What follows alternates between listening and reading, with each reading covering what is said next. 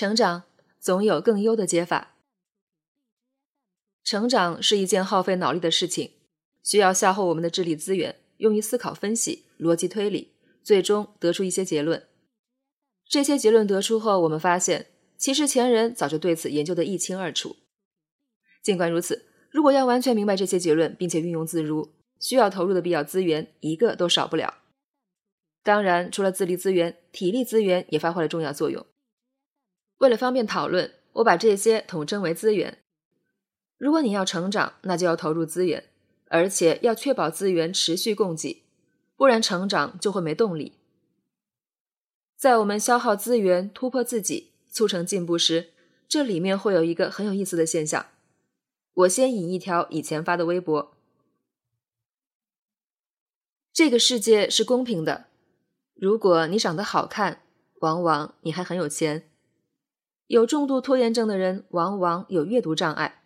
而且往往还很穷，然后心气也很高。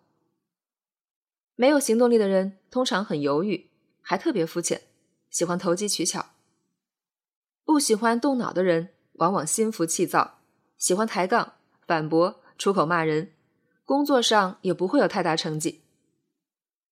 从这个意义上来说，贫穷和美德有点远。这条微博就是人们说的。一竿子打翻一船人。上面这些话自然是不严谨的，也是一种戏谑，但是核心意思可以参考。如果你是个靠谱的人，那你往往在很多方面都会比较靠谱。如果你拥有一项好的品质，那你可能会横向发展出其他的品质。如果你有了一种优势，那你可以基于这种优势发展出其他优势。可以这么理解。成长就像解我们内心的难题，一旦解出了一道，就可以顺着把剩下的许多问题触类旁通的都解了。但是，光要解出一道题，其实就要消耗很多资源，比如心力、投入、时间。但是，一旦全力解出了一道题，而且解得比较好，那么可以基于这个优势，顺便转化成其他优势。我们内心可能有很多欲望和想法，如果沉下心，踏实干好一件事情，往往就足以打开局面了。但问题在于，我们往往这也想要，那也想要，相当于同时要解多道难题，但资源不够，精力分散，火力不够猛，自然也就解不出来。于是我们迷茫、纠结、痛苦、忧愁。进而看各种慰藉心灵的鸡汤故事，告诉你这是生活的正常状态，仍然可以闭着眼睛假装自己很幸福。但是事实上，我们搞不定，我们没得选，我们没办法。我们要成长，就要做好心理准备，在解一类很难的问题时，是要消耗大量资源的。计算机理论里面有一个概念叫 NP 完全问题，是指一类很难的问题。为了便于大家理解，我不打算用特别专业的术语介绍，而用一些简单的概念，这或许会影响准确性。所以，专业人士暂且容忍部分失真。我也是计算机专业人士，为了表达效果，我也要忍着。生活中有一些很明确、简单的问题，比如我要去买瓶水，出家门找个商店就可以搞定，这些是可以用明确步骤在确定时间内完成的问题。计算机理论里叫做 P 问题，还有一些问题一旦解开，再回头看会感觉很容易，一目了然。这类问题求解困难，但验证却很容易，叫验证容易。求解困难的意思是我们往前走的时候，往往不知道哪条路径可行，于是不停的尝试。验证容易可以理解为，一旦有人拿出一个解，你很容易就验证这个解是否靠谱。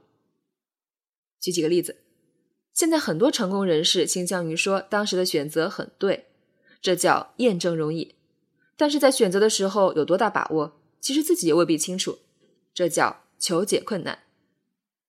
阿里巴巴现在是个大企业，于是你想加入，这叫验证容易；但是十年前创业时让你选择是否加入，未必所有人都能想明白，这叫求解困难。争取的时候，你可能会觉得解方程需要各种演算。很费劲，这叫求解困难；而验证方程的根是否正确，只要代入验算即可，这叫验证容易。计算机理论里也有这一类问题，叫 NP 问题。还有一类难度很高的问题，就是前文提到的 NP 完全问题。这一类问题有一个特点，就是问题之间是可以相互转换的。相互转换的意思是，如果你能解出其中一个问题，那你就能解出其中的所有问题。注意，这里的解出是指有效率的解出，不是一个一个的去尝试。比如旅行商问题、TSP 问题、Traveling Salesman Problem，就是一个 NP 完全问题。假设有一个旅行商人拜访 N 个城市。要选择一条最短的线路，每个城市只能拜访一次，而且最后要回到原来出发的城市。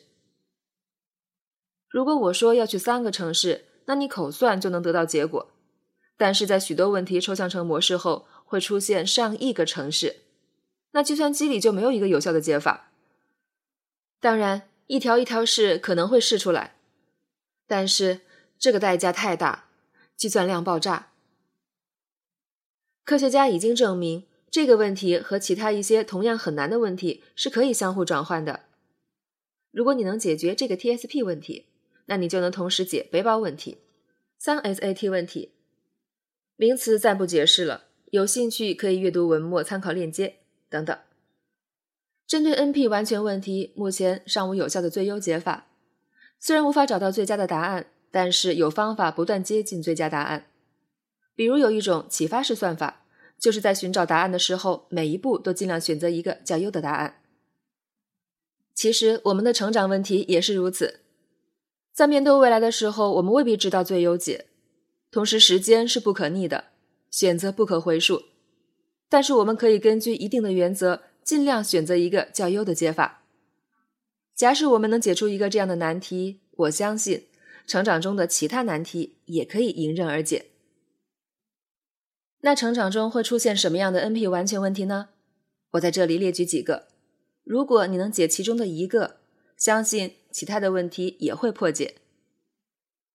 三阶以上及一千天以上持续行动的问题，提前行动、重要事情不拖延的问题，理性对待金钱和时间的态度问题，遇到事情主动承担责任的问题。